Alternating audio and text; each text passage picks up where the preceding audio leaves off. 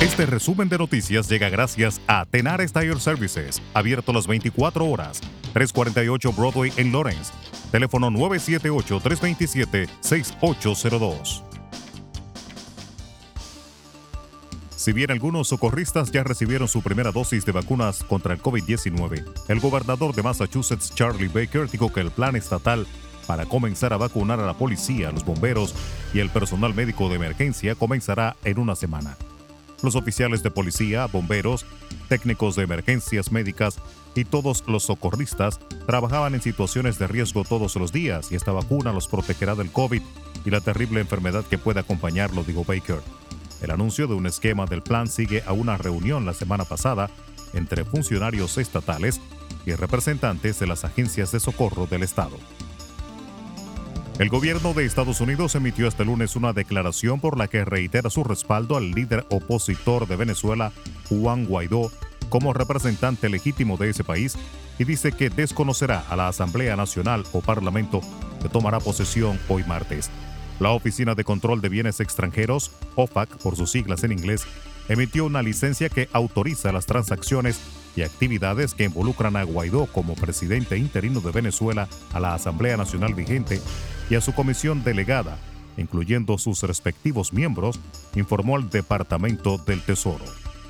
Bogotá, Colombia, confinará a partir de hoy a 2,5 millones de personas que viven en tres zonas del norte y el noroeste de la ciudad, donde los contagios de coronavirus son más altos debido al aumento de casos positivos y de la ocupación de las unidades de cuidados intensivos.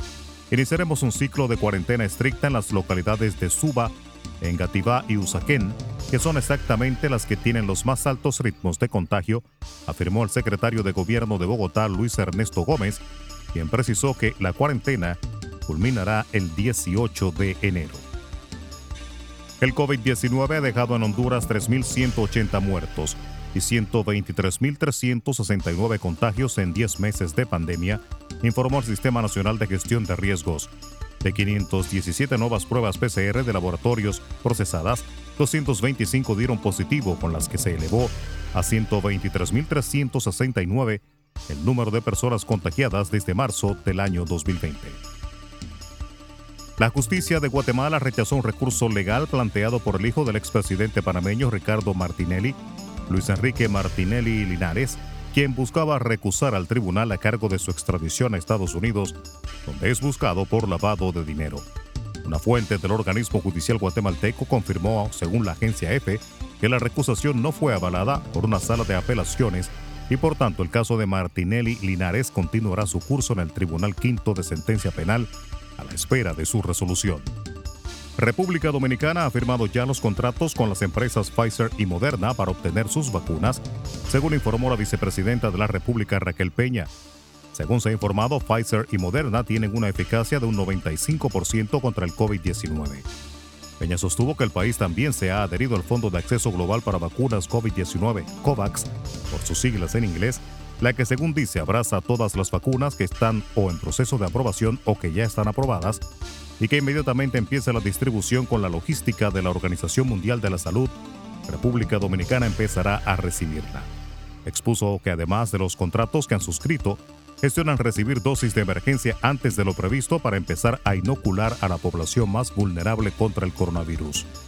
La República Dominicana registró este lunes la segunda tasa más elevada de positividad de COVID-19, con un porcentaje del 33.88% en una semana.